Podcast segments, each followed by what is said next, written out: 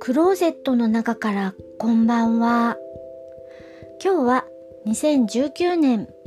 5月8日水曜日、時刻は21時1分を過ぎました。外の気温は2度、お天気は晴れ。晴れていて星がよく見えます。星がよく見えるのだけれども、ちらちらちらちらと瞬いています。だから空気は不安定なのかな？明日のお天気はあまり良くないのかな？なんて思ったりしています。今夜お話しするのは映画僕のエリ200歳の少女という映画のお話をします。2008年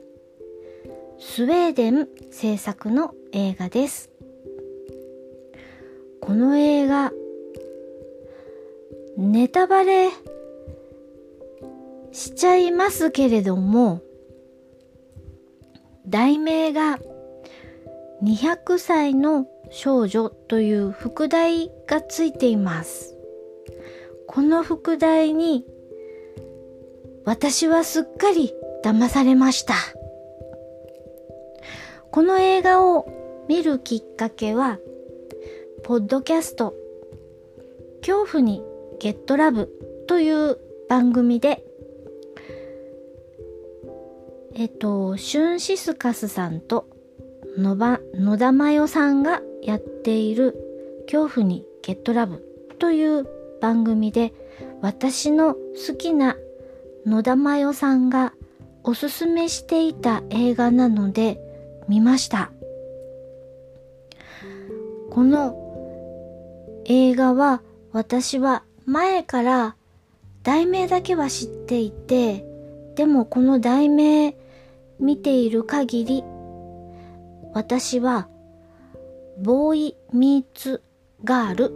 みたいなお話なのかな。ある少年が訳ありな女の子に出会って、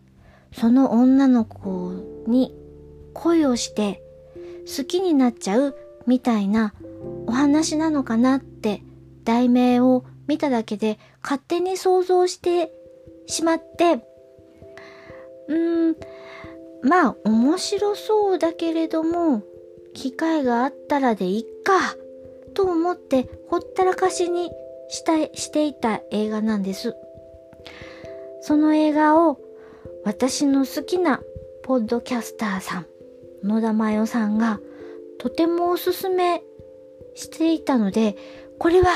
見なきゃ思っていた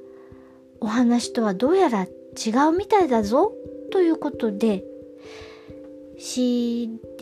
DVD レンタルをして映画を見ました。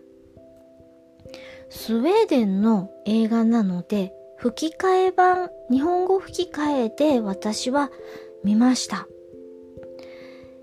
えっと、この映画、ネタバレ、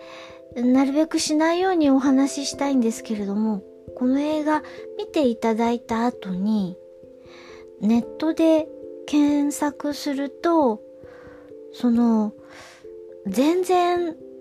お話が最初に見たのとは全く違う印象を持つと思うので、絶対ネタバレは嫌だという人は、見てからネットで検索をしてみてください。私はちゃんと訳を知ってエンディングを知ってどうなるか知ってネタバレをこう聞いた上で映画を見るのが安心してびっくりしないので好きだから、ま、野田真代さんも何度も何度もここまで、ここまで、で、この後は見た人だけ聞いてとかって、あの、恐怖にゲットラブという番組でも何度かそういうポイントをポイント作ってお話を確か2週か3週ぐらいに分けてお話をしていたのですけれども、この映画語るのがとっても難しいんです。言っちゃうとやっぱり面白くないから私も、うん、この映画見てからネットなどで周辺の事情を知った方がネタバレ絶対嫌だというあなたにはいいのかなと思います。スウェーデンの映画ってネタバレしないように言いますね。スウェーデンのこの映画ってその撮り方とかがすごくハリウッド映画とは違ったこう絵画を鑑賞するようなそんな作りになっているなって私は思います絵作りがとても面白いんですよねそれからこのお話は冬の時期のお話なので寒いんですよ景色が。寒い寒くて冬の間まあ雪国のに住む人は共感を持ってもらえると思うんですけれどもすごく閉塞感というか逃げ場のないこう息の詰まるような日常がずっと続くんですよね。なんかそんな閉塞感みたいなものもこの映画から私は感じ取ることができました。それからまあラストシーンなんですけれどもこのラスト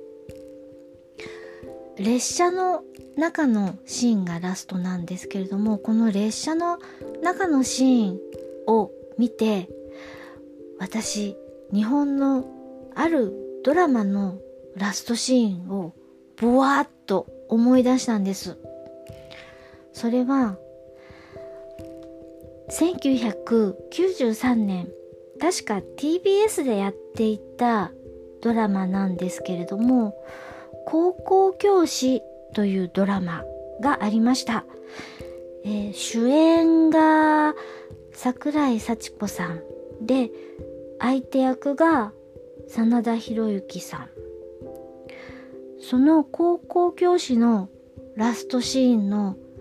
列車の中のシーンをぼわっと思い出したんです。これは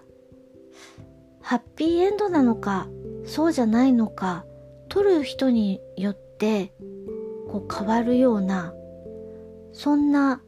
印象的なラストシーンなんです。高校教師のラストシーンって。なんかそんなシーンを思い出しました。これ以上お話ししちゃうとネタバレに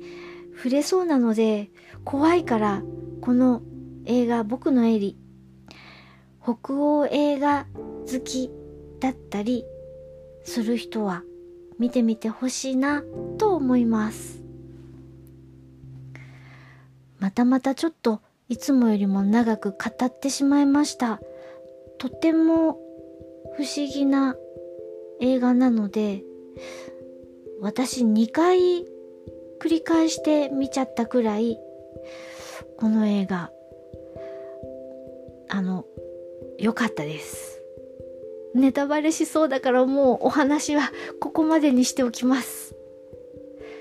聞いていただきありがとうございます。北海道夕張からお話はゆいまるでした。おやすみなさい。